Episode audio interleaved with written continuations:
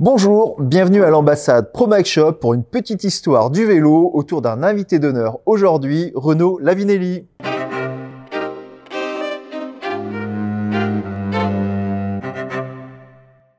Alors, tout d'abord, bonjour Renaud. Bonjour. Merci de, de nous faire le, le plaisir et l'honneur de, de participer à l'émission. Euh, alors, j'ai une question bah, déjà toute simple, toute bête. Comment vas-tu?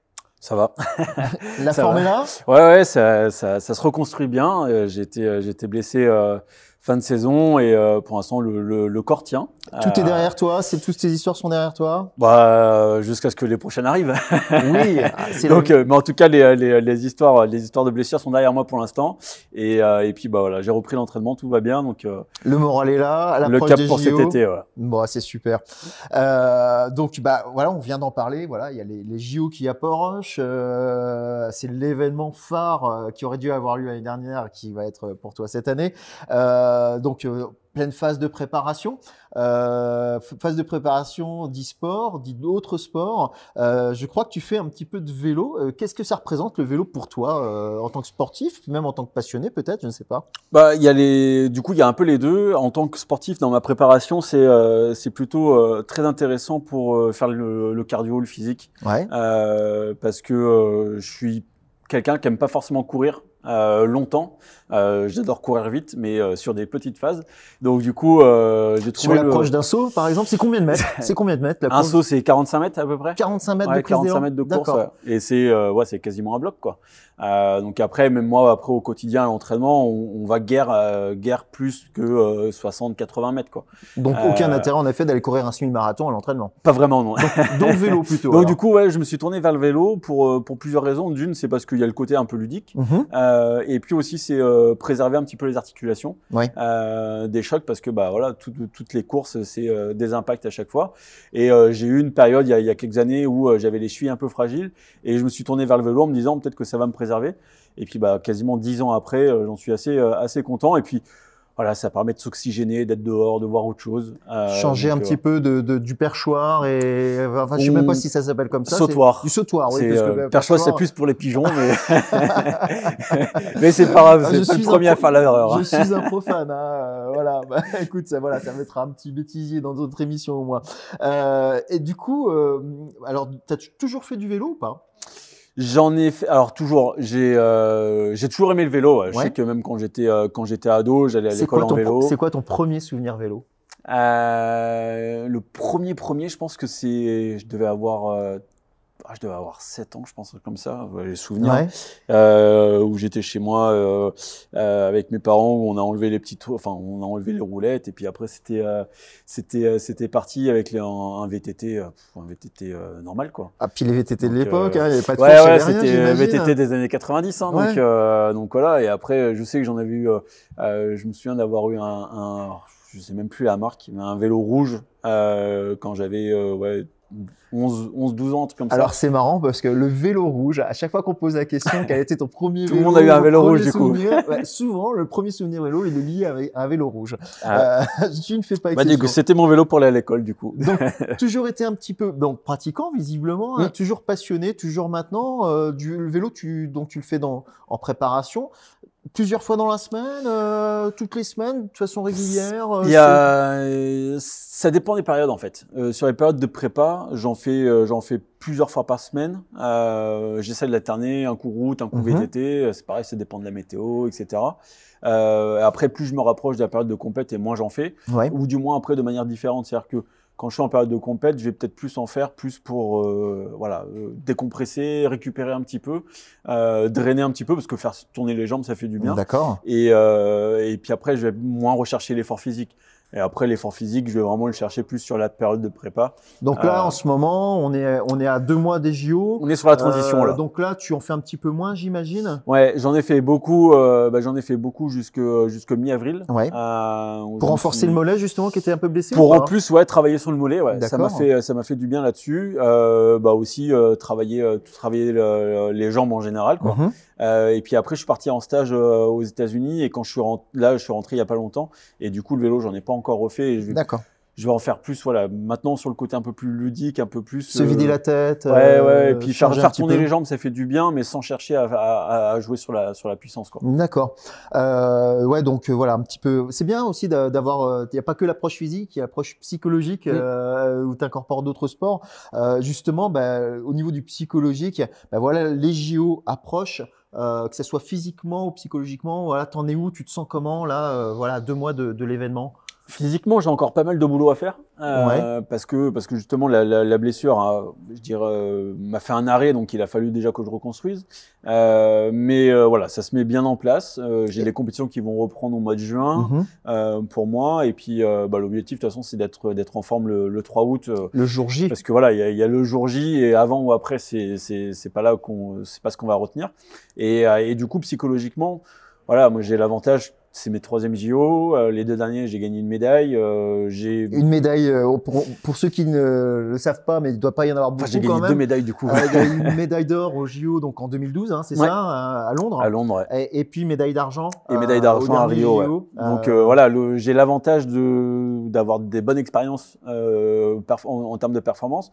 Et donc ce qui fait qu'à Tokyo, voilà, j'ai l'objectif d'aller chercher une médaille supplémentaire sans avoir la pression de devoir absolument réussir parce que voilà, j'ai déjà j'ai déjà réussi par le passé. Donc euh, Est-ce que c'est un peu plus tranquille, le fait d'avoir été blessé, voilà, tu dis tu as encore des choses à, à- à remettre en place avant le, le jour J. Est-ce que justement ça te, re- ça te met de la pression, ça te retire peut-être un peu de pression dans le sens où tu es dans la construction, tu pas dans la phase d'attente où il faut maintenir le niveau, tu auras peut-être un peu de fraîcheur psychologique justement. euh, ouais, il y a Comment en ça se passe? En fait, il y a un peu des deux. J'ai l'avantage que euh, cet hiver, j'ai réussi à retrouver un niveau que j'avais pas atteint depuis euh, depuis cinq ans. Ah ouais. Euh, donc, ce qui m'a remis vraiment en avant.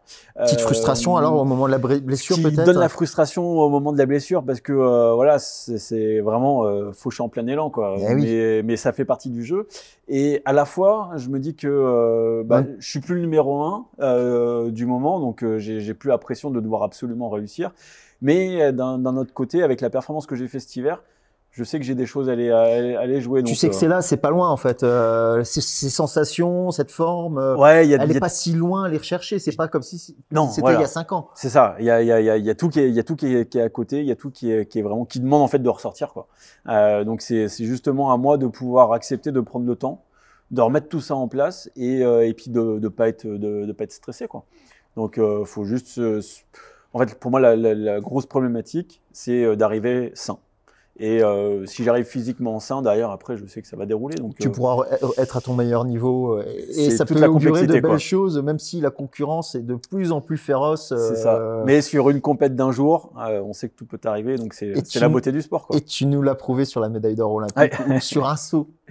Euh, tu as retourné la France entière. En ça. tout cas, moi, je m'en souviens encore, ce dernier saut où tu as pris des risques et, et tu as retourné le concours de façon complètement incroyable.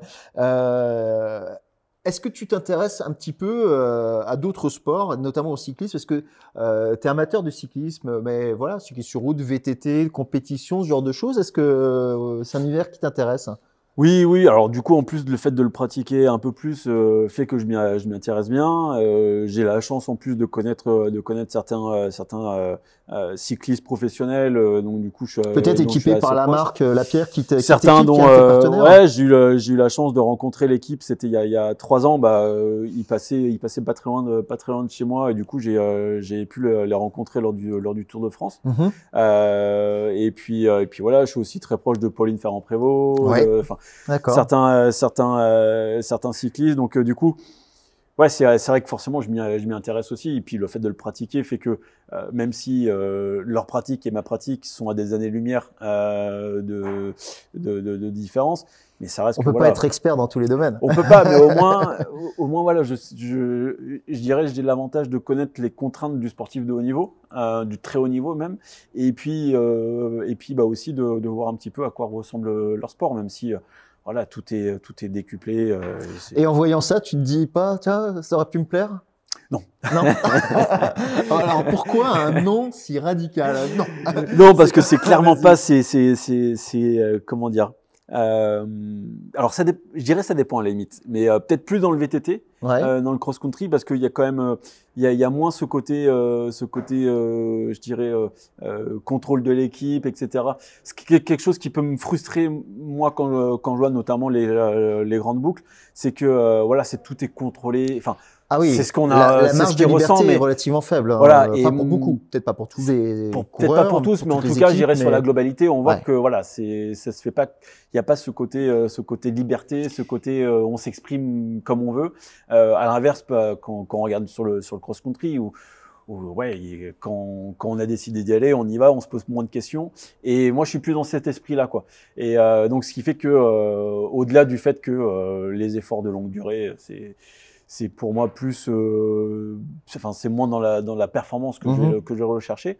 Et, euh, et, puis surtout, c'est que je pense qu'il n'y euh, a rien de mieux que la perche. Il faut être un peu chauvin. Mais...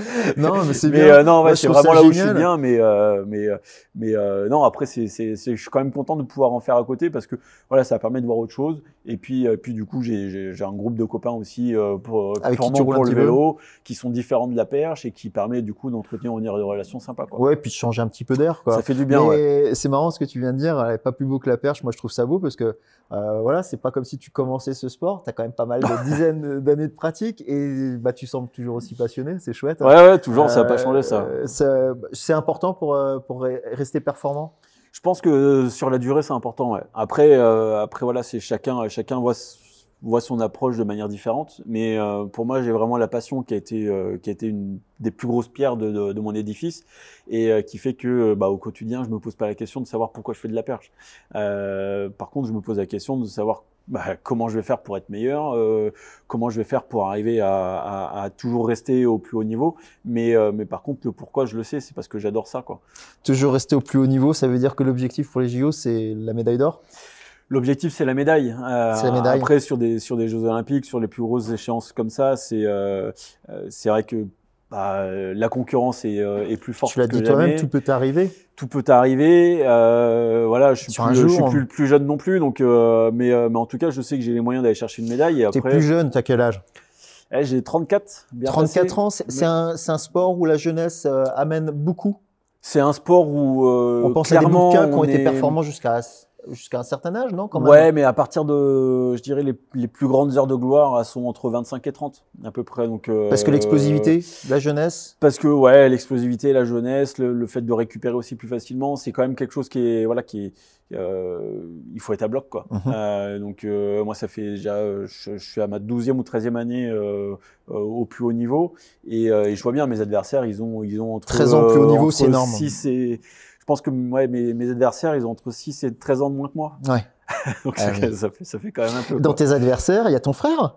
Il y a mon frère aussi, ouais. Eh ouais Ça, c'est une belle aventure. Vous allez peut-être vivre les JO ensemble alors? Ouais, on est bien parti pour vivre les JO ensemble, donc euh, c'est euh, c'est quelque chose qui est, qui est fabuleux. On a déjà ah, fait des, hein. des, championnats d'Europe, on a déjà fait des championnats du monde. C'est rare de pouvoir euh, le faire avec son frère, c'est quand même ouais, ouais c'est plutôt rare quoi. Après voilà, le truc c'est qu'on est on est aussi chacun sur des objectifs différents euh, parce que parce qu'on n'a pas le même niveau, parce que voilà, on est pas parce qu'on est frères qu'on est les mêmes. Oui. Euh, c'est ce que beaucoup de gens ont tendance à, à oublier quoi. À la même construction de votre carrière aussi peut-être Non, mais après après mon frère a mon frère est quand même déjà sur une commence à faire partie des plus vieux du circuit alors qu'il a 30 ans. Ah oui, il va avoir 30 ans cet été. C'est fou. Hein. Euh, mais, euh, mais voilà, après, voilà, on n'a pas le même niveau. Lui, son, son, son niveau, c'est 5m80, ce qui est déjà, ce qui est déjà pas mal. Et euh, l'objectif pour lui, c'est d'arriver en finale. Et puis en finale, après. Et de faire peut-être sa meilleure perf au JO. Voilà, c'est ça, quoi. Ce sera déjà beau. Mais alors que, bah, forcément, moi, avec un record à plus de 6 mètres, enfin, 6 mètres 16, les, les objectifs. Détenteur du record du monde qui a été battu, bon, il n'y a pas longtemps, pas si longtemps que ça, mec, tu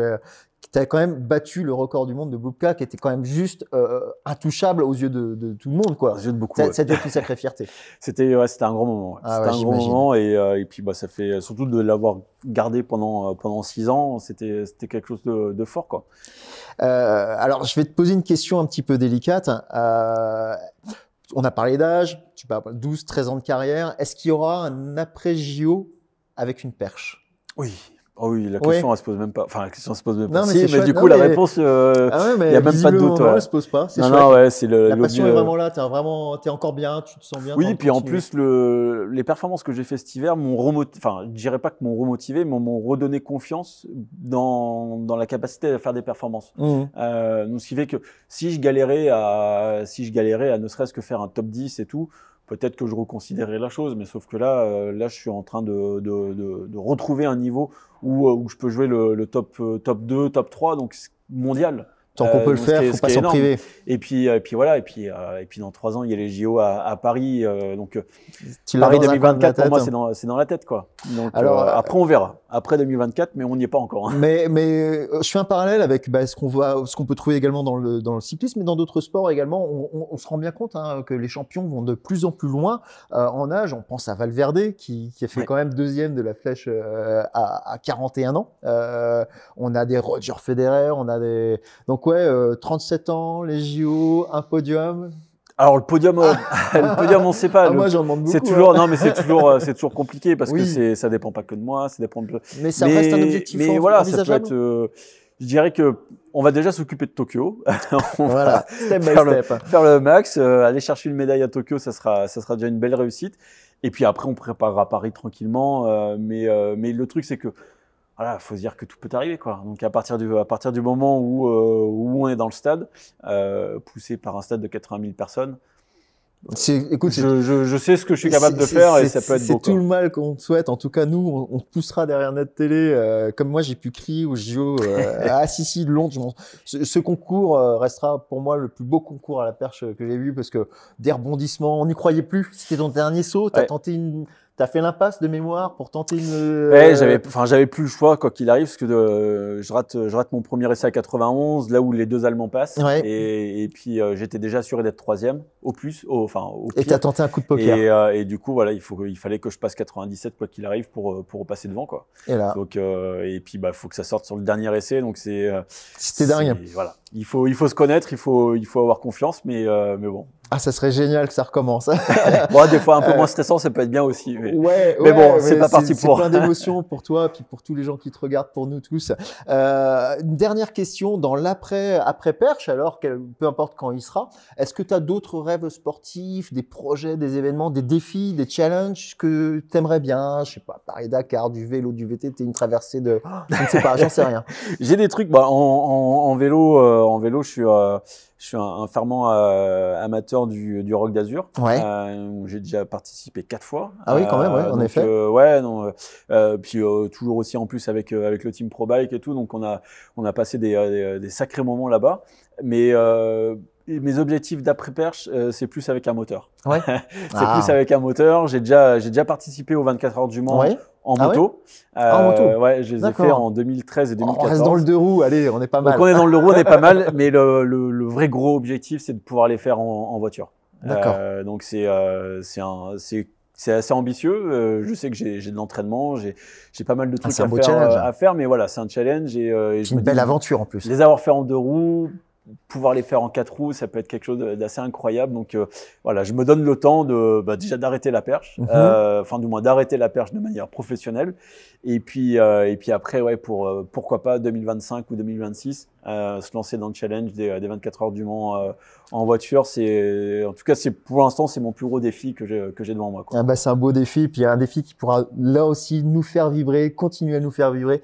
Écoute euh, Renaud, je te remercie. Euh, Avec plaisir. Merci à vous tous d'avoir regardé cette petite histoire du vélo. Et bah, si, vous, si vous voulez d'autres petites histoires ou d'autres informations comme celle-ci, n'hésitez pas à vous inscrire sur notre chaîne YouTube. À bientôt.